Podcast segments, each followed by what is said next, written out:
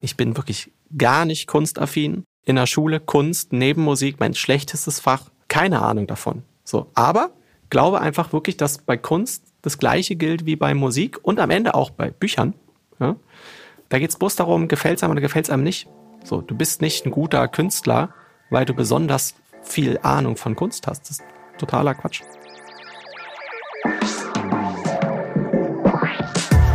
Seite an Seite. Der Literaturpodcast, präsentiert von Hugendubel. Hallo und herzlich willkommen zu einer neuen Folge von Seite an Seite. Ich bin Andrea und heute ist Tim Wensko bei mir zu Gast. Tim ist einer der bekanntesten deutschen Musiker. Die meisten werden das Lied nur noch kurz die Welt retten, direkt mit ihm in Verbindung bringen. Heute wollen wir über sein neues Album sprechen und wie immer über drei Bücher, die ihn inspiriert haben. Und eins kann ich schon mal verraten, ich habe selten so viel Spannendes gelernt wie bei deinen Buchtipps. Also hallo Tim, schön, dass du da bist. Hallöchen. Danke für die Einladung. Das ist eigentlich der Zenit meiner Karriere, dass man mich für so gebildet hält, dass ich Bücher lese. Das finde ich schon mal nicht schlecht na, ich glaube, ich spoilere jetzt nicht, wenn ich sage, wir haben im Vorgespräch schon sehr, sehr viel über Bücher geredet. Und ich finde es mega cool, dass du eben auch in einem Literaturpodcast zu Gast bist, weil ich mich bei vielen Sängern auch immer frage, ob Bücher dann auch die Songtexte so ein bisschen mit beeinflussen. Wie ist das denn bei dir? Also Indirekt auf jeden Fall. Mhm. Ich lese tatsächlich relativ viel Sachbücher, um irgendwie, keine Ahnung, besser zu wissen, wie ich so durchs Leben komme. Und das macht auf jeden Fall indirekt was. Aber es ist ganz, ganz selten so, dass ich jetzt so ein Buch lese und dann denke, oh, da muss ich jetzt wirklich konkret über äh, einfach, ja, Zeilen, die da stehen, einen Song schreiben oder die Zeilen einbauen. Ich hatte das tatsächlich erst letztens, aber das war auch gefühlt das erste Mal. Mhm. Äh, das war aus dem Buch äh, Stolen Focus war das, glaube ich, von Johann Hari. Genau, das ist abgelenkt auf Deutsch. Genau, und da ging es eigentlich so ein bisschen um das sich nicht mehr verbunden fühlen. Also in dem Buch und auch noch in ein paar mhm. anderen Büchern, die ich von ihm gelesen habe, ist das immer so ein bisschen Thema so sich der Gemeinschaft nicht mehr verbunden fühlen. Und das habe ich tatsächlich in einem Song dann zitiert kurz danach. Mhm. Fühlst dich der Welt nicht mehr verbunden, das könnte unsere Bindung sein. Oh. Irgendwas mit Liebe heißt der Song, wo das drin vorkommt. Dein neues Album April kommt ja, was für ein Zufall, im April raus. Kannst du uns schon mal erzählen, was uns da erwarten wird? Also genau genommen kommt es ja am 31. März. Aber da kann man gut in den April reinstarten. Es gab leider der erste Freitag im mhm. April, da wäre der April ja schon wieder fast vorbei gewesen.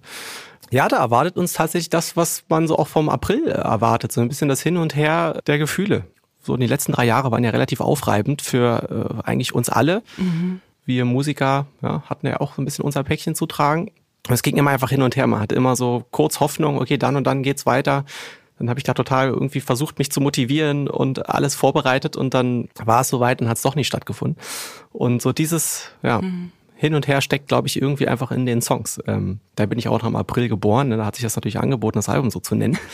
Am Ende hat der April ja immer so ein bisschen nicht nur das Hin und Her, sondern eben auch, dass danach im besten Falle alles besser wird. So. Und das ist eigentlich so ein Gefühl, das ich immer mit mir rumtrage dass egal wie chaotisch gerade alles ist, äh, meistens steckt da irgendwie auch ein Neuanfang drin. Das stimmt, eigentlich nach April wird's dann meistens gut. Das fand ich irgendwie romantisch, was ja gerade gesagt hast. Muss mir aufschreiben, muss ich das nochmal sagen beim nächsten Mal, wenn ich gefragt werde. Das nächste Album schreibt sich von selbst. Ja, das ist ja immer das Schlimme, ne? wenn man mit so einem Album gerade fertig ist, denkt man, okay, jetzt weiß ich, wie es geht. Mhm. Und wenn man dann wieder anfängt fürs nächste, ist es wirklich eine absolute Katastrophe. Ja?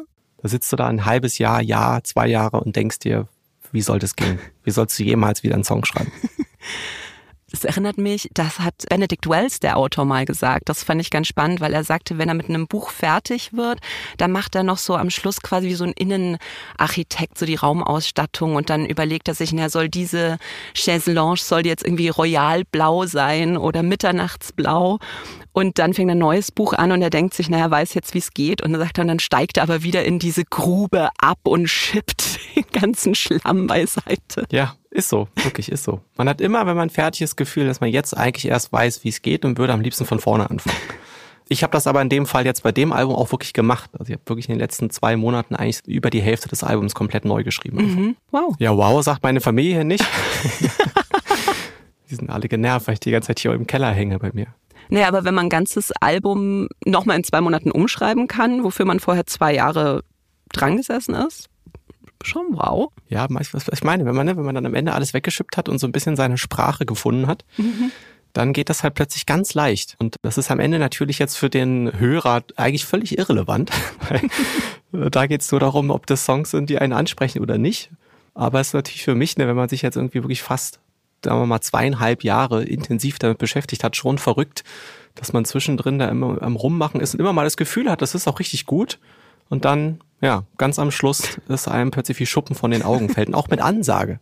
Also ich habe das wirklich meiner Plattenfirma so eine Woche vorher angesagt. Übrigens, nächste Woche, da schreibe ich zwei Hits. und äh, ich habe das immer so getan, als wenn das ganz selbstverständlich wäre. Und dann ist es auch passiert. Ja, mega. Es ist verrückt. Es ist ein Mysterium. Es wird auch immer eins bleiben. Was ich bei dir super spannend finde, ist, du hast ja ursprünglich mal Theologie studiert. Warum eigentlich genau Theologie? Ähm, also das war evangelische Theologie und nicht christliche Religion. Mhm. Das ist schon ein bisschen was anderes als jetzt so ein klassisches Theologiestudium. Am Ende ist es so ein bisschen mit der Religionswissenschaft zu vergleichen. Also dass man halt in alle Religionen einen Einblick bekommt. Der Unterschied ist aber, dass bei meinem Studiengang das von den Glaubenden mhm. gelehrt wurde. Ich habe jetzt quasi über den Islam nicht was von außen erfahren, sondern von Leuten, die das wirklich glauben. Und das hat schon nochmal eine andere Kiste. Mhm. Ja, und ich fand das einfach mega spannend. Die ganze Weltgeschichte und auch immer noch Weltpolitik ist von Religion komplett bestimmt eigentlich. Und ich wollte so ein bisschen einfach wissen, warum Menschen glauben und auch so ein bisschen gucken, wie groß die Hoffnung denn sein könnte, dass diese Streitigkeiten da irgendwann beigelegt werden ist jetzt nicht so riesig nach meinem Studium, die Hoffnung. Oh je. Bist du selber eigentlich auch gläubig? Also ich würde sagen, ja, aber nicht in, in dem Sinne, dass ich jetzt irgendeiner Religionsgemeinschaft angehöre. Also schon so, dass ich wirklich überhaupt nicht glauben kann, dass wir existieren. Das ist für mich ein absolutes Wunder. Mhm. Glaube, dass irgendwie alles auf irgendeine sehr merkwürdige Art und Weise miteinander zusammenhängt und könnte jetzt aus meinem Leben alleine 400 Anekdoten erzählen, wo man wirklich denkt, es kann nicht mit rechten Dingen zugehen. Ja, aber ich kann das nicht so richtig benennen tatsächlich und braucht es auch nicht mehr.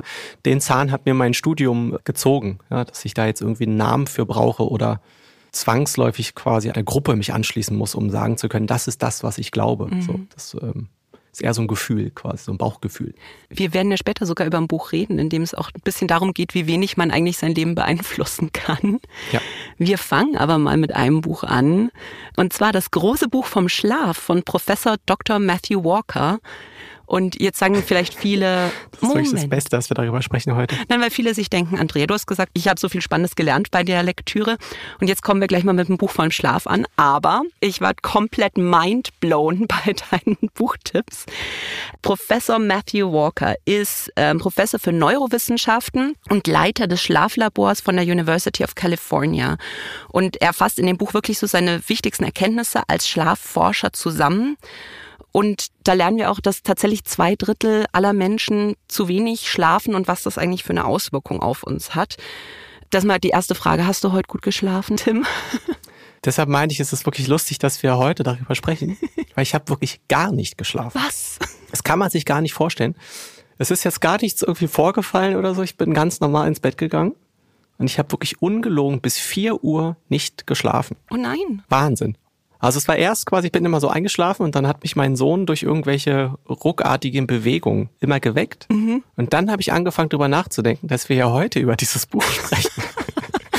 und dachte dann, wie absurd es wäre, wenn ich wirklich jetzt nicht schlafen könnte und einfach wie so betrunkener jetzt mit dir über dieses Buch spreche. Und ich habe wirklich, also ich schlafe immer mit so einer Smartwatch, ja, mhm. die, die meinen Schlaf trackt. Wow. Aber drei Stunden habe ich geschlafen. Oh und wie man eben in dem Buch lernt, ist es ja wirklich, als wäre man betrunken. Es ist wirklich ja. das ist fast das Gleiche, so vom Zustand. Sehr gefährlich auch. Aber falls es dich beruhigt, ich hatte heute Nacht auch die ganze Zeit die Füßchen von meinem Sohn so in den Nieren. Also bestes Team heute. Ja. Also wenn ich ein bisschen träger heute bin, dann liegt es auf jeden Fall daran. Ähm, bist du eigentlich eher so eine Eule oder eine Lerche? Ich bin eigentlich eher die Lerche. Mhm. Die Lerche ist die, die früh aufsteht, ne? Ja. Genau, ich bin auf jeden Fall schon eher ein Frühaufsteher. Bin leider auch jetzt nicht so der richtige früh ins Bett gehe, aber ich schaffe schon eigentlich meistens vor um elf im Bett zu sein. Mhm. Ja, keine Ahnung, ich habe auch das Gefühl, ich bin morgens einfach am kreativsten, kann am besten Sachen wegarbeiten, kann mich am besten konzentrieren.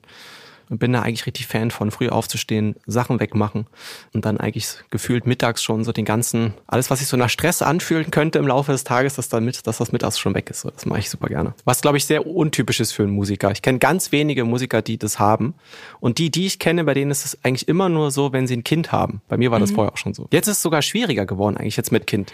Ich war komplett mindblown, weil ich bin tatsächlich eher so ein bisschen Richtung Eule. Und wenn man sich so, so, ja, gibt's ja ganz viele so Lebenstipps, wie du jetzt sagst, so man soll dann irgendwie, weiß ich nicht, vor sieben schon alles abgearbeitet haben vom Tag. Und wenn man dann selber so eine kleine Eule ist, dann fühlt man sich dann immer schlecht. Und aber in diesem Buch habe ich gelernt, dass das evolutionär tatsächlich so bedingt ist, dass verschiedene Leute verschiedene Schlafrhythmen haben, einfach noch so aus der Zeit, wo wir hier so über die Steppen gelaufen sind als Gruppe und uns gegen Säbelzahntiger wehren mussten. Einfach, dass dieser Schlafzyklus, den die Gruppe zusammen hat, möglichst kurz ist. Also, dass manche dann erst nach eins ins Bett gehen und die anderen stehen aber schon um fünf auf und so ist die Gruppe quasi nur vier Stunden ungeschützt, statt jetzt acht Stunden, wenn sie halt alle zusammenschlafen würden. Und ich dachte mir, oh mein Gott, wie cool ist das denn bitte? Ja, also es beruhigt einen auf jeden Fall. Das ist einfach, auch was das Thema Schlafen angeht, nicht alle gleich sind. Mhm. Das ist natürlich ein bisschen schwierig, weil das gesellschaftlich halt nicht so wirklich ein Thema ist, dass äh, jeder da seine individuellen Bedürfnisse hat. Und jetzt nicht nur wir ja untereinander, sondern auch einfach ne, verschiedene Altersgruppen mhm. untereinander. Kinder zum Beispiel wahrscheinlich eher viel länger schlafen würden, wenn sie dürften, weil ihr innerer Rhythmus ihnen sagt, lass mich bitte bis um zehn schlafen. Doof, wenn man dann schon drei Stunden in der Schule gesessen hat zu der Zeit. Mhm. Ich mache mir auch jeden Morgen keine Freunde, wenn ich ins Zimmer von meinen Kindern gehe. ja. Gab es irgendwelche Fakten in dem Buch, die dich ganz besonders überrascht haben? Ach, mehrere Sachen. Also eine der großen Themen war für mich auf jeden Fall so diese genau diese Rhythmik-Sache. Mhm. Wie heißt das nochmal? Zirkadialer äh, Rhythmus, der bei jedem anders ist und eben einem gerade bei Kindern ganz anders ist. Mhm. Und wenn man dann in dem Buch lernt, dass wenig Schlaf oder Schlafmangel im Allgemeinen einfach zwangsläufig irgendwie zu Entwicklungsstörungen führt, mhm. ist es natürlich relativ fatal, wenn wir unseren Kindern einfach immer irgendeine Zeit aufdrängen, zu denen sie aufstehen müssen. Gleichzeitig ist mir schon klar, dass das relativ schwierig ist, gesellschaftlich zu sagen, okay, ihr steht alle auf, wann es sich für euch richtig anfühlt. Aber das finde ich schon krass und das erinnert mich halt auch doll an meine Schulzeit. So, ich war jetzt niemand, der da irgendwie die ganze Zeit verrückte Sachen gemacht hat, aber mir fiel das einfach richtig schwer, morgens da immer aus dem Bett zu kommen, egal wann ich ins Bett gegangen bin. Bin halt auch einfach nicht früher eingeschlafen, wenn ich früher ins Bett gegangen bin. Also das fand ich sehr spannend. Ich fand auch sehr spannend diesen Gedanken, da äh, spricht er irgendwie von, von einem Vogel, weiß nicht mehr welcher Vogel das war, der immer nur mit einer Gehirnhälfte schläft mhm. und die andere passt auf. Und dass wir Menschen das aber auch haben in ganz leicht. Und mhm. das erklärt total, warum ich in Hotels total schlecht schlafe. Ja. Oder warum wir alle eigentlich, wenn wir irgendwo das erste Mal schlafen, eher schlecht schlafen. Weil nämlich die eine Gehirnhälfte immer so ein bisschen auf der Lauer liegt und erstmal guckt, ist es hier sicher? Mhm. Und ich habe das leider in sehr ausgeprägt. Also ersten ein, zwei Nächte in einem neuen Bett. Katastrophe. Die Geschichte fand ich auch mega, weil das ja teilweise sogar bei Vögelschwärmen so ist, dass die sich dann auf so eine Stromleitung oder was setzen und die zwei Äußersten schlafen nur mit einer Gehirnhälfte und haben mit der anderen immer ein waches Auge und die anderen in der Mitte, die dürfen ganz schlafen. Also Wahnsinn. Ja, ist, äh, Wahnsinn. Aber ich fand das eben auch so spannend, dass es äh, bei uns auch funktioniert. Und für dich als Sänger muss es ja aber fatal sein, wenn du auf Tour bist, oder? Ich sag's mit einem Wort, ja. das ist wirklich fatal. Also kann wirklich die Uhr danach stellen, dass ich einfach auf Tour super schlecht schlafe, weil ich halt immer nur überall eine Nacht schlafe. Mhm. Deshalb versuchen wir dann eigentlich immer so ein bisschen wie so Knotenpunkte zu finden, mhm. die irgendwie, ne, also dass man irgendwie ein Hotel findet und dann von da zwei, drei Konzerte spielen kann, immer wer zurückkommt. Ah, okay. Mhm. Dieses Jahr werden wir einfach in den Camper umziehen. Mhm. Ich schlafe dieses Jahr komplett im Camper, damit ich immer im gleichen Bett schlafe. Das habe ich letztes Jahr schon getestet und das ist wirklich einfach ein Unterschied wie Tag und Nacht.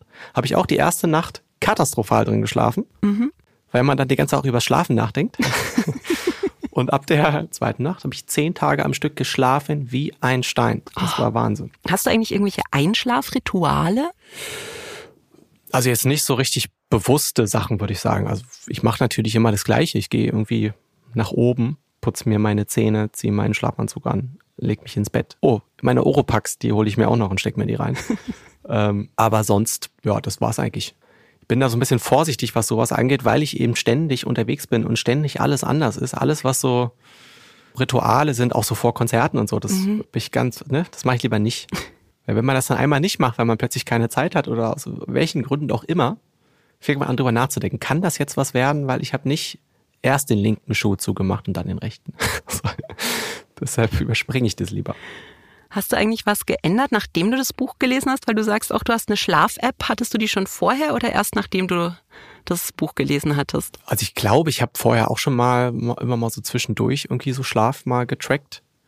Also ich habe auf jeden Fall danach geändert, dass ich erstmal zwei Wochen fast gar nicht geschlafen habe, weil ich so einen Schlafdruck verspürt habe. ich dachte, okay, Schlaf ist so wichtig, du musst schlafen, du musst schlafen. Ja. Aber es hat sich zumindest mal in meinem, also so mal das Mindset zum Thema Schlafen wirklich total verändert. Auch gerade was so Tour und so angeht, unterwegs mhm. sein. Da bin ich immer total auf, lass uns das alles so bauen, dass ich genug Schlaf bekomme. Mhm. Ich bin ja tief im Herzen Leistungssportler, auch wenn man mir das nicht ansieht. und neige total dazu, einfach eigentlich immer mehr zu machen und äh, immer 130 Prozent zu machen. Und das hat sich eigentlich damit so ein bisschen gelegt. Ich habe das Buch gelesen und dachte, okay, nee, warte mal, du musst da echt ein bisschen aufpassen, mhm. weil mir da eben sehr klar geworden ist, wie wichtig Schlaf einfach für die Regeneration ist. Und nicht nur Regeneration im Sinne von, dass ich jetzt wieder Energie habe, mhm. sondern auch einfach so ein bisschen fürs Hirn. Ne, dass da einfach Sachen sortiert werden müssen. Und ich habe das zum Beispiel ganz oft, dass wenn ich irgendwie äh, plötzlich sowas wie einen Albtraum habe über eine Sache, also von einer realen Problematik, mhm. dass das dann wirklich, ich danach ist das einfach kein Thema mehr. Das dauert ganz lange. Also ne, ich habe das ganz oft, dass dann träume ich irgendwie was, was irgendwie aber eigentlich fünf, sechs Jahre her ist. Und mit einmal ist das wirklich wie verarbeitet. So. Und seitdem ich dieses Buch gelesen habe, verstehe ich einfach so ein bisschen mehr, was da passiert. Mhm. Und deshalb versuche ich wirklich einfach sehr darauf zu achten, meinen Schlaf zu bekommen. Und nicht mal diesen jugendlichen Leichtsinn, so von wegen, dass ich plötzlich irgendeine Serie super finde und denke, ja geil, gucke ich die jetzt bis 6 Uhr, alle Folgen. Das lasse ich jetzt lieber weg und versuche da ein bisschen Vernunft reinzukriegen es ist halt echt äh, erschreckend, was alles passieren kann, wenn man eben zu wenig Schlaf kriegt. Also äh, Risiko für Depressionen und sogar für Suizid und so sind erhöht und natürlich für alle möglichen Erkrankungen. Also ich fand das wirklich wirklich krass. Ja, es versucht einem schon Angst zu machen, das Buch auch. Ein bisschen schon, ja. Was ich auch mega interessant fand, äh, war so das übers Träumen, nämlich, dass man tatsächlich auch im Schlaf immer so eine gewisse Körperanspannung hat, bis man in diese Traumphase kommt und dann schaltet das Gehirn quasi den Kontakt zum Körper ab, dass man diese Bewegungen, die man im Traum macht, nicht in der realen Welt macht. Das fand ich mega faszinierend. Ja. Und da musste ich dran denken, dass ich als Kind voll oft schlafgewandelt bin. Ich, ja, ernsthaft. Mhm. Bist du auch schon mal schlafgewandelt? Nee, ich glaube nicht. Also ich hatte schon zwei, dreimal dieses, wie heißt denn das, wenn man, also wenn man in dieser Phase wach wird, mhm, mhm, aber nicht aus dieser Phase rauskommt. Das hatte ich schon zwei, dreimal. Das ist auch nicht gut, wenn man sowas hat. Da hatte ich aber auch wirklich den Stress meines Lebens in der Zeit. Ja, weil man kann ähm, sich ja nicht bewegen tatsächlich. Schlimm. Genau, man versucht sich quasi dazu zu mhm. kriegen, aufzuwachen, damit man sich bewegen kann. Aber man ist wach in seinem komplett gelähmten Körper. Kein schönes Gefühl. Bin einmal mit elf in Malta aus dem Hotel rausgelaufen. Danach könnte meine Mutter den Rest vom Urlaub nicht mehr schlafen. Aber du hast nicht, in dem Buch wurde doch auch dieser eine Fall besprochen, wo der äh, auch jemand, der ständig Schlaf wandelt, eben plötzlich aufwacht mhm. mittendrin und einfach blutige Hände hat und dann zur Polizei geht und sagt, Freunde, ich glaube, ich habe jemanden umgebracht. Ich weiß nur nicht wen. Ich kann nur sagen mit Sicherheit, ich habe geschlafen. Und der ist auch tatsächlich freigesprochen worden. Das war die Schwiegermutter. Mega krass. Nee, ähm, also ich, ich hatte keine blutigen Hände. Ich kann mich auch nicht mehr dran erinnern. Ich bin nur. Äh, meine Mutter ist aufgewacht, weil ich an der Tür geklopft habe und wieder rein wollte. Ja, Wahnsinn. Also wenn man das auch einmal hatte, das wäre wirklich, das wäre für mich die absolute Katastrophe, weil ich eben wirklich vorm Einschlafen immer darüber nachdenken würde, wie das jetzt wäre oder dass das bitte nicht passiert. Sowas ist wirklich schwer für mich. Also wenn ich ne, so Gedankenkarusselle, Karussells, Karusselse habe, das ist nicht gut. Wie heute, als ich gedacht habe, oh, wir sprechen morgen über das große Buch vom Schlaf. Ja, komm, lass uns noch über ein Thema reden, über das wir jetzt auch vermehrt nachdenken können. Nämlich das nächste Buch. Das ist ähm, von James Nestor, Breath, Atem. Oh ja, auch gut. Und ich musste ja echt so lachen, weil ich habe deine Titelauswahl gesehen und dann dachte ich mir, okay, ein Buch übers Schlafen und ein Buch übers Was ist Atmen. mit ihm? Was hat er für So habe ich mein? Leben gut hingekriegt, ohne ein paar hundert Seiten drüber zu lesen. Aber das sind wirklich unheimlich spannende Bücher. Und das Breath ist tatsächlich eines der besten Sachbücher, was ich in letzter Zeit gelesen habe. Aber ich habe, glaube ich, keinen Atemzug in diesem Buch gemacht, ohne mir nicht bewusst zu sein, dass ich gerade atme. weißt du, was ich meine? Ja, also das äh, habe ich gestern Abend auch viel geatmet im Bett. Ja. ja, das ist auch wirklich fast so ein Glücksfund gewesen, so das Buch. Ich weiß gar nicht, wie ich darauf eigentlich gekommen bin. Aber ich habe auch nach ein paar Seiten schon gedacht, okay, wow, das ist sehr spannend, was da drin passiert. Also, weil das ja immer so ein bisschen, wie soll ich sagen, man hat manchmal so ein bisschen das Gefühl, okay, es ist sehr esoterisch, was er da erzählt, aber es ist schon auch einfach sehr logisch, was er da so erzählt. Also, ne, zum Beispiel, dass der Mensch so evolutionär jetzt nicht unbedingt ein guter Atmer ist. Also unsere, so anatomisch gesehen und so, ne? Dass sich das eigentlich alles ein bisschen davon wegentwickelt hat und dass wir sehr leicht eben dahin verfallen, viel durch den Mund zu atmen. Und das ist ja eigentlich, also die Quintessenz von diesem Buch ist ja eigentlich relativ einfach. Mund zu, durch die Nase atmen ist alles besser, wenn man durch die Nase atmet, weil das erwärmt wird äh, oder gekühlt wird, weil die, man viel besser Sauerstoff aufnehmen kann. Alles besser, man wird viel weniger krank. Es war alles besser. Und man soll quasi immer 5,5 bis 6 Sekunden ein- und ausatmen. Fertig. Mehr muss man eigentlich gar nicht wissen. Aber wenn man dann mal anfängt, ich habe das lustigerweise, ich habe das gestern fälschlicherweise im Auto ausprobiert, darf man nicht, sagt er ständig, probieren Sie es nicht im Auto aus. Nämlich wirklich sechs Sekunden einzuatmen und sechs Sekunden auszuatmen. Klingt total banal, super schwer. Wir atmen alle zu viel und zu flach. Vor allem einatmen. Ich kann nicht sechs Sekunden einatmen. Das geht nicht. Muss ich üben. Nee, weil du auch gerade schon gesagt hast, dass es sich so ein bisschen esoterisch anhört. Und das muss man dazu sagen, wie James Nestor vielleicht auch so ein bisschen dazu gekommen ist, dieses Buch zu schreiben, weil der ist eigentlich Journalist, aber auch begeisterter Taucher. Und der hat ein Buch über Apnoe-Tauchen geschrieben, das heißt Deep Sea. Und da hat er eben angefangen, sich mit Atemtechniken zu beschäftigen. Und dann gab's ja immer diese ganzen Mythen aus aller Welt, die, glaube ich, jeder von uns schon mal so ein bisschen gehört hat. So von wegen irgendwelche Yogis, die ihren, ihren Herzschlag durch Atemtechniken so weit runter senken können, dass man den eigentlich nicht mehr messen kann. Oder so buddhistische Mönche, die da irgendwo im Himalaya in ihrem verschneiten Kloster sitzen und einfach nur atmen und der Schnee um sie rum schmilzt weg. Barfuß bei minus 10 Grad. Ja. Und er geht dann so ein bisschen diesen Mythen auch auf den Grund und recherchiert danach. Und es ist halt wirklich mind-blowing, was er da alles entdeckt. Und das mit der Evolution fand ich auch so spannend, weil dadurch, dass unser Gehirn ja dann irgendwann mal gewachsen ist im Lauf der Evolution, hat das so unsere Nasennebenhöhlen und so verkleinert. Und dadurch atmen wir tatsächlich schlechter durch die Nase. Und das Witzige ist, also wir sind schlauer geworden, dann konnten wir schlechter atmen. Und wenn man nur durch den Mund Ja. atmen, kann es sein, dass man dümmer wird. Also es ist komplett verrückt einfach. Aber da, jetzt, wo du das so sagst, da schließt Ja. sich gerade in meinem Kopf ganz viele Kreise. Weil ich nämlich gerade den, äh, wie heißt er? Hier, äh, Homo Deus, wie hieß er da nochmal? Mhm. Der Harari. Mhm. Yuval Harari heißt er. Ähm, von dem habe ich irgendwo, irgendwo einen Beitrag gesehen, wo der erklärt hat, dass eben das Erwärmen von Essen für uns so ein bisschen wie Mhm. Outsourcing war, ne? weil wir waren sonst den ganzen Tag immer mit Verdauen beschäftigt, wir Menschen, was total ineffizient ist. Und durch das äh, eben Erwärmen von Speise konnten wir plötzlich viel mehr Energie in kurzer Zeit äh, aufnehmen. Was wiederum dazu geführt hat, dass unser Hirn gewachsen ist, weil mehr Energie da für Hirn, weil weniger für Verdauung verbraucht wird. Und aber genau dieses warme Essen, das ist auch das Essen, was sich halt viel leichter kauen lässt. Ne? Und das ist das, was äh, der Herr Nestor ja eben sagt. Wir kauen halt nicht mehr auf harten Zeug rum.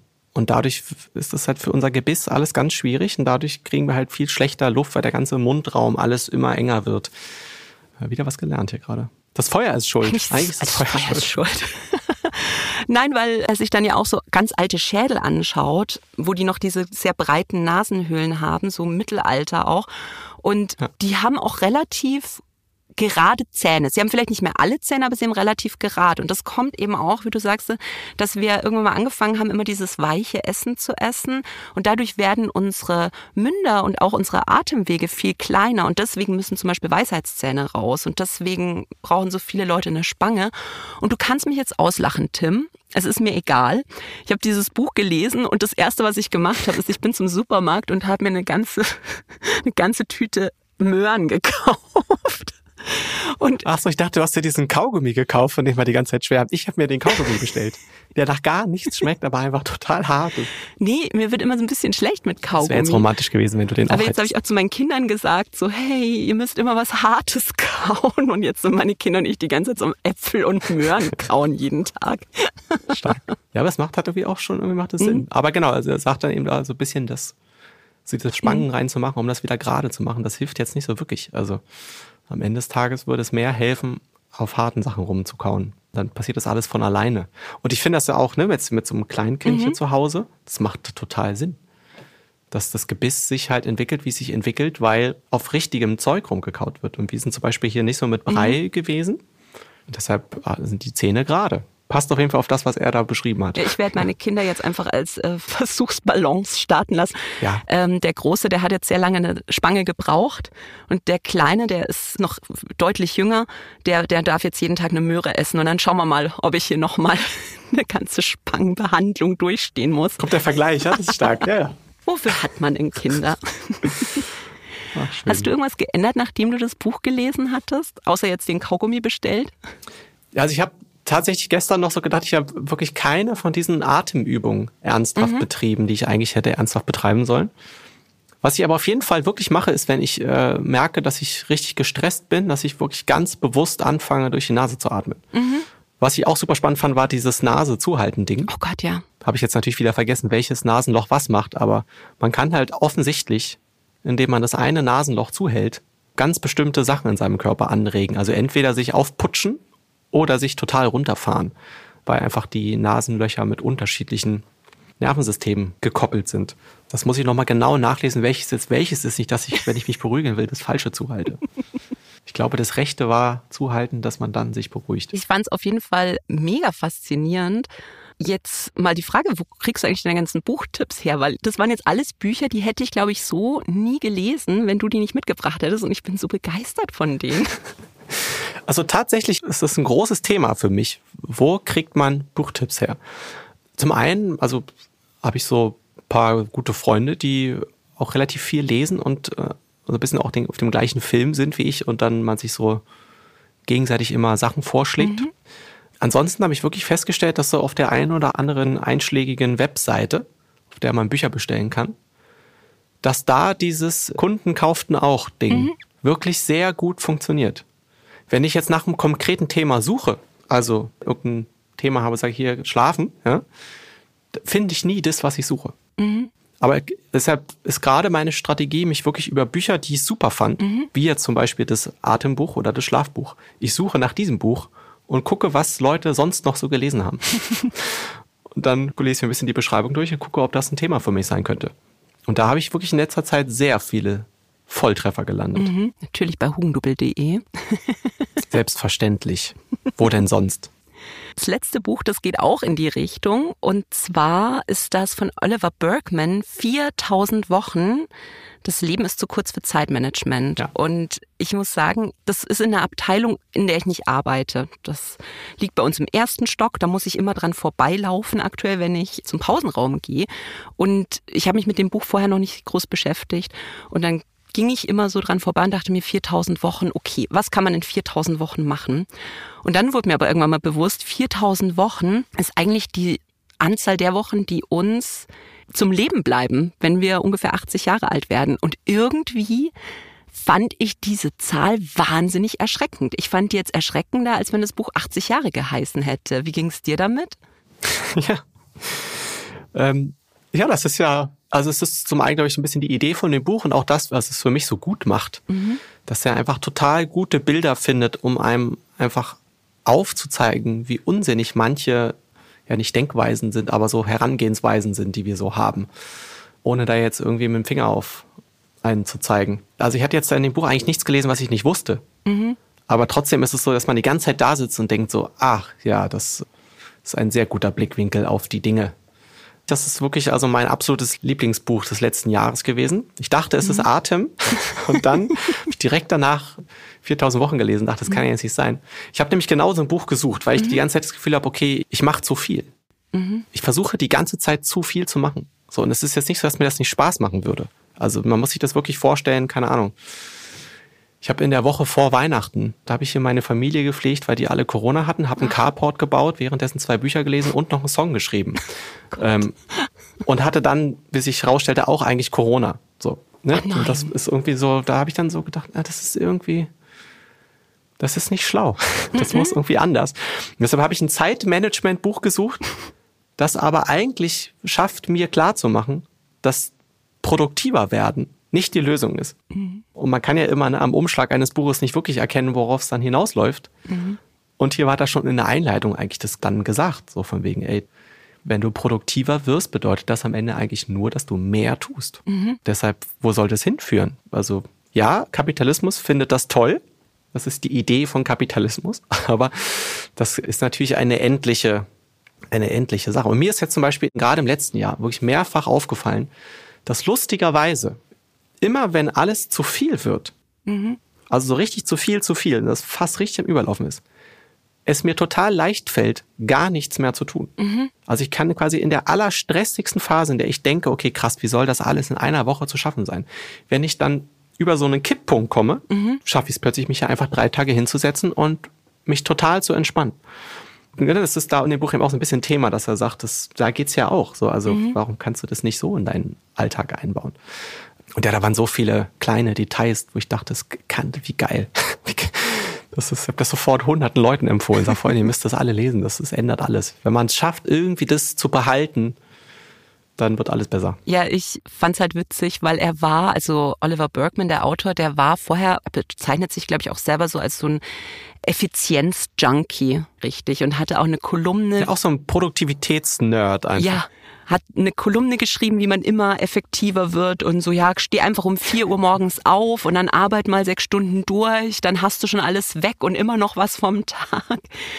Und, und dann hat er sich das aber irgendwann mal selber angeschaut und festgestellt, und ich glaube, mit dem Beispiel können es die meisten nachvollziehen, je mehr E-Mails du beantwortest, desto mehr E-Mails bekommst du halt auch zurück. Genau. Und dann denken sich alle, Mensch, der Tim, dem schreibe ich. Fünf Minuten später habe ich die Antwort. Wenn ich jetzt irgendwelche Fragen habe, ab zum Tim. Und dabei, wenn man dann manchmal einfach sich denkt, oh nee, nee, heute nicht mehr. Am nächsten Morgen denkt man sich, naja, hm, sollte ich mich jetzt um das Problem kümmern und dann kann es sein, dass auch schon eine E-Mail reinkommt und sagt, danke, hat sich erledigt. Kennen wir, glaube ich, alle. Ja.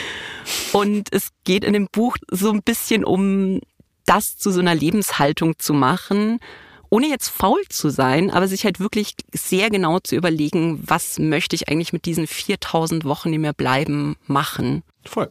Also ich fand da wirklich mehrere Sachen mega spannend. Also mhm. zum einen dieses, wo ich mich einfach total wiederentdeckt habe, ne, dass ich, wenn ich irgendeine Mission habe, irgendwas schaffen will, ich kann damit nicht aufhören. Ich mache das quasi denke mir dann, okay, das dauert jetzt so und so lange und dann mhm. mache ich daran rum und es dauert natürlich länger und dann macht man immer noch mal weiter und noch mal weiter und sagt, ah, komm, das mache ich jetzt auch noch, das mache ich jetzt auch noch.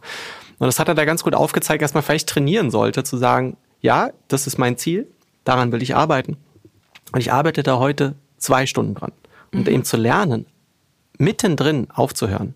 Weil das tatsächlich, ne, solange du daran gearbeitet hast und das nicht so ein, wie sagt man, also ne, so ein Rumgemache ist, sondern wirklich konkret mhm. daran gearbeitet hast, bist du ja ein Stück weitergekommen. Und einfach, ne, das versuche ich gerade zu lernen durch dieses Buch, so ein bisschen nicht immer zu sagen, okay, also so eine Deadline im Kopf zu haben, mhm. sondern einfach sagen, ich arbeite daran, ich will das schaffen und das Wichtige ist nur, da regelmäßig dran zu arbeiten, aber wann das fertig wird, das muss jetzt mal irgendwie so ein bisschen weg. So, das war das eine, was ich super spannend fand. Das zweite, wo ich mich auch also sowas von wiederentdeckt habe, dass man eben versucht, so produktiv zu sein, dass man auch in seiner Freizeit versucht, produktiv zu sein. Mhm. Also dann hat man irgendwie so zwei Stunden Zeit. Ne, das kennst du dann ja auch so mit Kind. Ne? Ja. Also man denkt, oh, Kind schläft jetzt zwei Stunden. Und dann habe ich so einen Druck, was jetzt in diesen zwei Stunden alles geschafft werden muss an Serien gucken, an Dingen, die ich noch im Internet recherchieren wollte, mhm. dass ich wirklich, ich habe da stellenweise letztes Jahr wirklich bis zwei Uhr nachts am Rechner, totalen Quatsch einfach recherchiert, weil so richtig Druck war, okay, du musst diese Zeit jetzt nutzen, dann kommt man aus diesem Modus nicht mehr raus. Mhm. Katastrophe. Nummer zwei. Nummer drei, weiß nicht, ob ich das jetzt so gut wiedergeben kann, aber da geht es so ein bisschen um das, was ist ein erfülltes Leben? Mhm. Relativ am Ende versucht er das so ein bisschen aufzuzeigen. Und dass wir da auch so ein bisschen diese Illusion haben, dass das eben nur erfüllt ist, wenn wir besonders viele Sachen geschafft haben, was auch immer das bedeutet. So, und du, dein Leben könnte halt genauso erfüllt sein, wenn du eben wirklich nur mit deinen Liebsten den ganzen Tag auf der Veranda gesessen hast. Mhm. So, das gibt einfach keine unabhängige Instanz, die definiert, was ist ein erfülltes Leben. So, ein erfülltes Leben ist das, was dich glücklich gemacht hat und nicht jemand anders. Sehr guter Gedanke. Er sagt aber auch, und das spricht dolle für ihn, finde ich, mhm. dass er immer wieder auch einschiebt und so von wegen, na klar, es gibt natürlich, also du hast es ja nicht immer selbst in der Hand. Mhm. Man darf sich jetzt auch keine Illusion machen, dass man jetzt den ganzen Tag nur noch hier Larifari durchs Leben hüpft und sagt, ich mache bloß noch, was ich will. Das funktioniert natürlich auch nicht. Ne, wenn ich jetzt einen Termin zusage und sage, wir machen hier einen Podcast um die und die Uhrzeit, dann ist das ja quasi, war schon schön, wenn man dann auch da ist. Ja, ich freue mich sehr. Ähm, ja, aber ne, das finde ich tatsächlich immer ganz angenehm, wenn so Autoren dann nicht so von oben herab sagen, ja, du kannst ja einfach, entscheide doch einfach, dass du jetzt nicht mehr zur Arbeit gehst. Hast du ja mhm. selbst in der Hand. Das ist natürlich auch Quatsch. Aber es ist am Ende trotzdem vielleicht immer so ein Mittelweg. Man hat so, ne, gerade dieses in der Freizeit anzufangen, sich total zu stressen mhm. und so einen Druck sich aufzubauen, was man da jetzt alles schaffen muss, wie viele Freunde ich getroffen haben muss. Und noch eine Sache fällt mir ein, die ich auch mega fand, dieser, das war auch ganz am Anfang, glaube ich. So dieser Gedanke, wenn ich jetzt entscheide, was ich tue, egal ob jetzt privat oder ne, so arbeitstechnisch, dass das Entscheidende eigentlich immer ist, zu entscheiden, was ich nicht tue. Mhm. Und dass das eigentlich schon total einen entspannt. Einfach zu sagen, die 30 Sachen, die mache ich nicht. Die will ich auch gar nicht heute schaffen. Mhm. Ich will diese eine Sache schaffen. Wenn ich mit der plötzlich nach einer Stunde fertig bin, also ich bin ja selbstständig, da kann das passieren, dass man dann den ganzen Tag frei hat, ähm, ne, dann auch zu sagen, nee, das war das, was ich mir heute vorgenommen habe. Ich mache heute nur das. So. Mhm. Ich versuche das jetzt schon seit ein paar Wochen. Ist jetzt nicht so, dass ich irgendwie plötzlich mehr Stress hätte. Ganz im Gegenteil. Aber eben nicht mehr zu gucken, wie kann man 40 To-Dos abarbeiten. Mhm. So, das Wahnsinn. Das muss aufhören. Ja, ich weiß nicht, ob das in Deutschland auch so schlimm ist. Ich glaube, dass es eher so ein bisschen aus dem Amerikanischen auch kommt. Vielleicht schwappt das auch so rüber. Diese Einstellung macht dein Hobby zu deinem Beruf.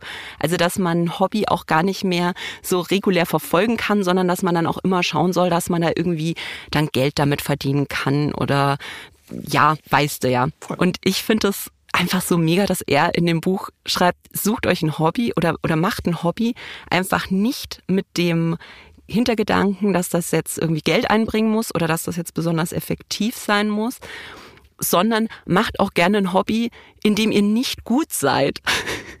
Einfach nur ja. um seiner selbst willen. Das fand ich so einen mega, mega witzigen Ansatz, weil er dann auch von Rod Stewart war es, glaube ich, erzählt. Und der ist begeisterter Modelleisenbahner, aber kein guter. und, ja, und, der lässt sich dann seine Modelleisenbahn auch immer einpacken und wenn er auf Tour geht, wird die dann immer aufgebaut in so einem eigens dafür gemieteten Raum und wenn er dann irgendwie im Stress ist, dann geht er immer rüber und malt wieder so ein paar Büsche an oder so und dann lässt das gut sein. Und ich fand die Lieb Geschichte ich. einfach Wahnsinn. Das macht total Sinn. Also wirklich, und das habe ich mich auch total wiederentdeckt. Neues Hobby.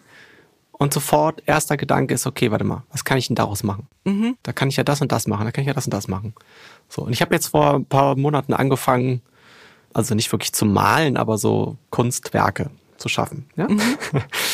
Und das ist wirklich, das ist genau so ein Ding. Mhm. Aber mir ist das total egal, ob das gut ist oder nicht, weil ich einfach wirklich fast, also total zufällig eigentlich festgestellt habe, ja krass, das macht was mit mir. Das ist mhm. einfach total geil, man ist total abgemeldet, denkt über nichts nach, man ist nicht am Handy und ist einfach nur mit irgendeinem Quatsch beschäftigt so. Und das ist eigentlich die Quintessenz so. Das ist auch mal, beschäftigt euch auch mal mit Quatsch, ohne dass das ein Ziel hat. Mhm. Und das ist wirklich, ne, also in den letzten Jahren bei mir dolle in die falsche Richtung gelaufen, dass ich nur noch versuche so viel wie möglich zu schaffen. Man muss auch mal Sachen machen, die total unsinnig sind, die einfach keinen Sinn und Zweck haben als Ausgleich. Bin ich aber gespannt, was malst du?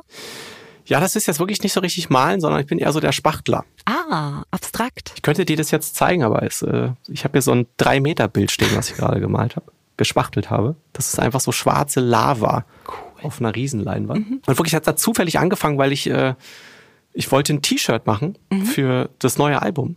Und äh, auf dem Album haben, hat jeder Song eine Farbe. Mhm. Und dann hat meine quasi Merch-Firma vorgeschlagen, T-Shirt zu machen, auf dem diese Farben einfach untereinander sind. Und dann habe ich das gesehen und dachte so, ja, ist geil, aber es wäre schon besser, wenn das irgendwie so ein bisschen haptischer wäre. Mhm. Wie wäre es denn, wenn ich das malen würde? Und dann scannen wir das ein und dann kommt es da drauf.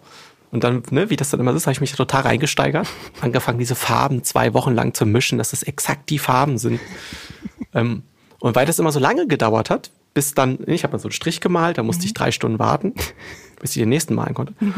Und das hat so lange gedauert, dass ich dann in der Zwischenzeit dachte, oh, jetzt will ich mal einfach irgendwas malen.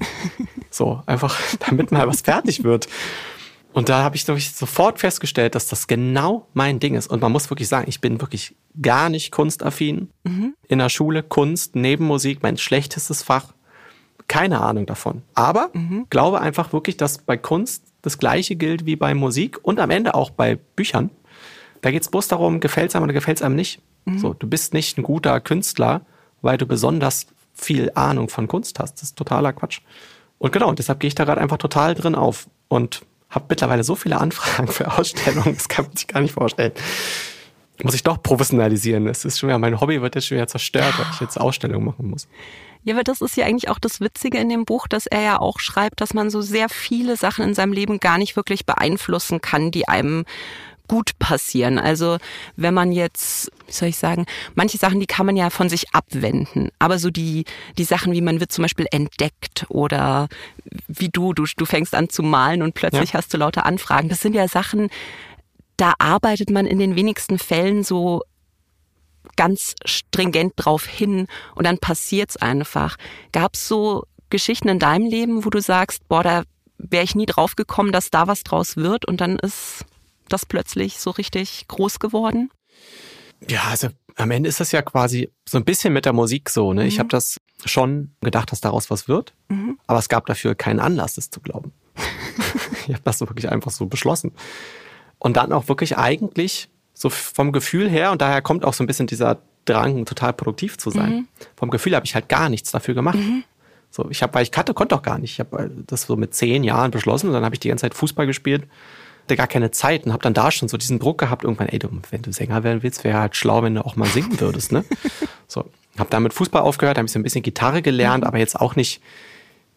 Also ne, die meisten Musiker, die ich kenne, die Songs schreiben, die machen das wirklich aus, wie ich jetzt malen. Also ne, die setzen sich irgendwo hin, einfach aus Spaß an der Freude und schreiben einen Song. Auf die Idee würde ich nie kommen, weil das ja ist ja auch anstrengend. also, für mich war Songschreiben immer mit irgendwie auch Druck verbunden. So, ich muss das jetzt irgendwie machen. Also den habe ich mir natürlich selber gemacht, den Druck, aber das ich habe jetzt nicht so mich hingesetzt, gemütlich ans Lagerfeuer und so romantisch vor mich hingeklimpert. So. Ich hatte immer das Gefühl, dass ich eigentlich zu wenig dafür getan habe, außer dass ich wirklich der festen Überzeugung war, das wird klappen. Da gab es keine Zweifel dran.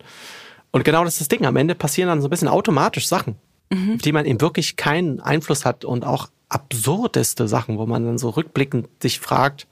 Und ich, jetzt ist es so ein bisschen so. Es sind so meine, der Anfang meiner Karriere ist ja jetzt über ein Jahrzehnt her. Ich fange jetzt so ein bisschen an, wie so ein alter Mann zurückzublicken, mich zu fragen, wie ist das eigentlich möglich gewesen? Also wie kann das sein, dass das, was mir da so passiert ist, wirklich passiert ist? Also mit was für absurden Leuten ich schon irgendwo bei irgendwelchen Veranstaltungen war, wo man so rückblickend denkt, wie hast du das eigentlich mental überlebt, da zu sein überhaupt? Und letztens ist mir das, das wieder eingefallen, das muss ich jetzt kurz erzählen, weil das wirklich so absurd war. War ich, war ich äh, in Monaco. Allein das ist ja schon absurd. Jo. Wann kommt man nach Monaco? Gönn dir. Da war ich beim World Music Award. World Music Award. Das ist wirklich so ein Preis, den hat Michael Jackson schon bekommen. Aha. Und ich bin da nicht nur gewesen, ich habe den Preis auch bekommen. Okay. Ja? An sich schon völlig absurd. Dann kommst du dahin, roter Teppich sollte irgendwann sein, ich komme dahin, war da niemand. Da war wirklich kein einziger Mensch auf diesem roten Teppich. So, dann bin ich da rein. Offensichtlich waren wir eine halbe Stunde zu früh. Die ganzen Presseleute hatten gerade ein Briefing bekommen. Super. Musste ich keine Interviews auf Englisch geben. Mega. Und dann, was ich eigentlich erzählen will, ist die absurde Situation, dass man in so einem Nebenraum steht mit lauter so Weltstars. Pamela Anderson stand stand da Oha. rum. Miley Cyrus. Äh, wie heißt da hier? Ricky Martin. Lauter solche Leute standen da rum. Und wir gucken alle auf den Bildschirm, auf dem Mariah Carey gerade einen Soundcheck macht. Eine halbe Stunde, nachdem die Veranstaltung hätte starten sollen, macht die einen Soundcheck. Alle gucken ihr dabei zu. Dann gehen wir rüber, die Veranstaltung startet, Mariah Carey kommt raus und singt komplett Vollplayback. Du sitzt da und denkst, was, was ist, wie bin ich hierher gekommen? So, und dann, der Höhepunkt war dann eben wirklich, dass sie dann, dann ist sie von der Bühne gegangen, kam irgendwer raus, wahrscheinlich Pamela Anderson, die das plötzlich moderiert hat, obwohl es gar nicht ihr Job eigentlich war. Und sagt dann irgendwie, ja, hier, herzlichen Glückwunsch, hier kriegt jetzt einen Preis. Mariah Carey, kommt die nicht. Alles stehen da, nichts passiert. Dann hat sie das nochmal gesagt, kommt Mariah Carey raus und steht da wirklich unter Tränen und sagt, oh, Mensch, damit habe ich jetzt ja gar nicht gerechnet, das berührt mich alles so. so wow. wow, wie kann sowas, also rückblickend frage ich mich wirklich, wie, was, wie bin ich da hingekommen, was ist da los? Ja? War. Also ich könnte jetzt noch drei Stunden weiter erzählen, weil, die, weil diese ganze Veranstaltung noch unglaublich viele Geschichten geboten hat, aber Wahnsinn. Die sind dann was für, für später, fürs Lagerfeuer. das ist eine Lagerfeuergeschichte. Hast du eigentlich nach dem Buch dann irgendwas an deinem Leben so ein bisschen verändert, dass du gesagt hast, Mensch, 4000 Wochen ist ein bisschen blöd, da muss ich jetzt mal ganz schnell was von meiner Bucketlist noch abarbeiten? Ja, eigentlich ganz im Gegenteil. Mhm. Und ich habe auch so ein bisschen das Gefühl, dass das eigentlich auch so ein bisschen das ist, worauf er da hinaus will. Eben nicht zu sagen, oh, du hast jetzt nur so wenig Zeit, versuche jetzt bitte maximal viel rauszuholen, sondern eben sich genau davon zu lösen, zu sagen, ey, das kann eben auch ein total erfülltes Leben sein, wenn du einfach den ganzen Tag mit deinem Sohn im Sandkasten gespielt hast. Mhm. So, ihr müsst nicht in einem Sandkasten in Dubai gespielt haben. Ihr könnt das auch einfach äh, zu Hause gemacht haben. Und einfach wirklich weniger, ja, einfach wirklich zu entscheiden, viele Sachen einfach nicht zu machen, um damit einfach mehr die Sachen ja, genießen zu können, die jetzt irgendwie gerade passieren. So. Und ich weiß gar nicht, ob er das jetzt in dem Buch gesagt hat oder ob ich das woanders gelesen habe. So dieses, ne, es gibt keine Zukunft, keine Vergangenheit. Es ist immer nur, mhm. gibt immer nur jetzt. Mhm. Das berühmte Carpe Diem, man sagt das immer so leichtfertig, aber ich kann es jetzt auch nicht so gut wiedergeben wie er, aber ich finde, dass er das wirklich da ziemlich gut erklärt hat, so dass das am Ende ist es das, worauf es ankommt, die Momente zu genießen und nicht immer so in der Zukunft zu leben. Das ist zum Beispiel eben eine Sache, die ich wirklich richtig doll lernen musste. Mhm. Jetzt nicht nur durch das Buch, habe ich auch schon die Jahre davor, so dass mir das bewusst ist, weil ich eben bis zum Start meiner Karriere immer in der, nur in der Zukunft gelebt habe. Es war immer, irgendwann werde ich Sänger. Mhm. Und ich habe dann richtig gemerkt, als ich es dann plötzlich war, dass ich das richtig, oh, lernen musste. Mhm. Nicht jetzt mir was Neues zu suchen und zu sagen, okay, warte mal, was ist denn das nächste Riesenziel? Und einfach mal zu lernen, das jetzt, wie es ist, das einfach mhm. zu machen und zu genießen. Ich glaube, dass er das gut, einer gut ranführt. Das ist jetzt eigentlich ein schönes Schlusswort. Aber für alle, die vielleicht doch noch ein bisschen in der Zukunft leben wollen und sich auf was freuen wollen, dein Album kommt am 31. März. Und es heißt April, also bitte jetzt schon vorbestellen. Und es gibt auch eine Tour. Wann startet genau. denn die? Die startet am 1. April. Das hat sich natürlich jetzt angeboten. Ja, ja. aber kein äh, April-Scherz.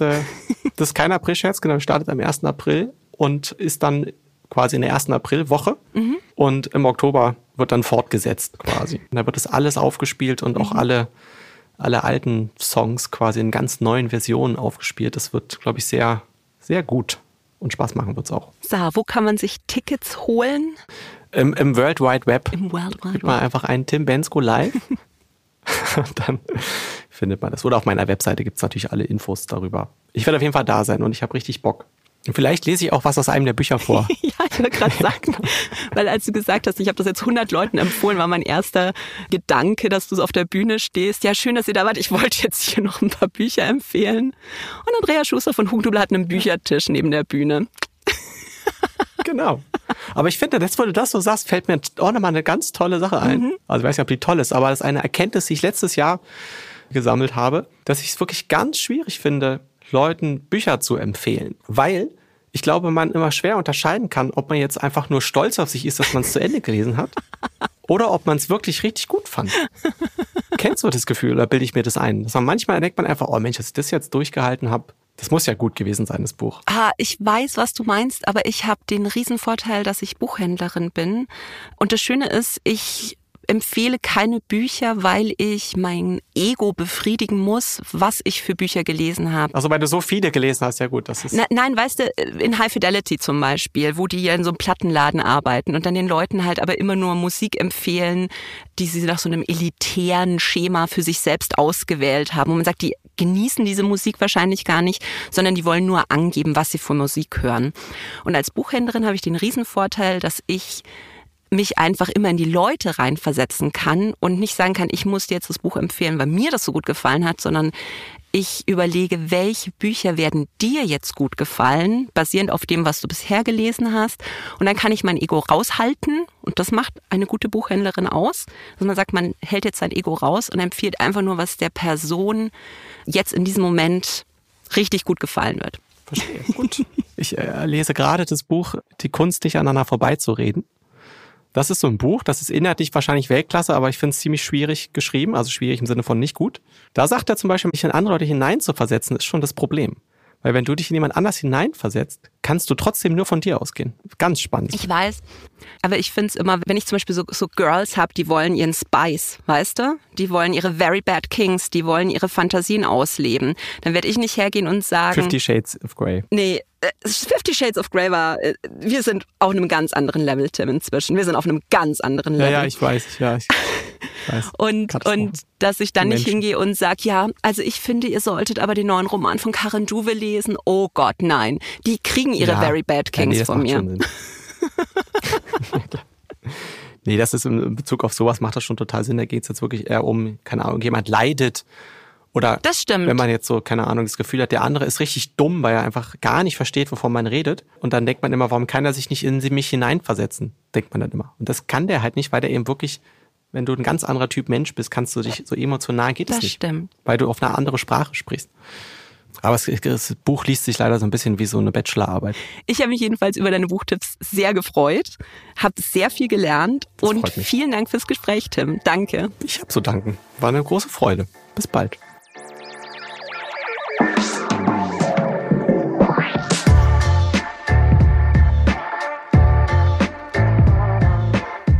Buchempfehlungen findet ihr nochmal in den Shownotes und in der Hugendubel-App. Dort gibt es auch eine Liste mit den Lieblingsbüchern unserer Podcast-Gäste. Seite an Seite könnt ihr abonnieren auf Apple Podcasts, Spotify und überall da, wo es Podcasts gibt. Und lasst uns auch gerne eine Bewertung da. In zwei Wochen gibt es dann wieder eine Folge Shorts. Ich freue mich. Bis dann. Ciao.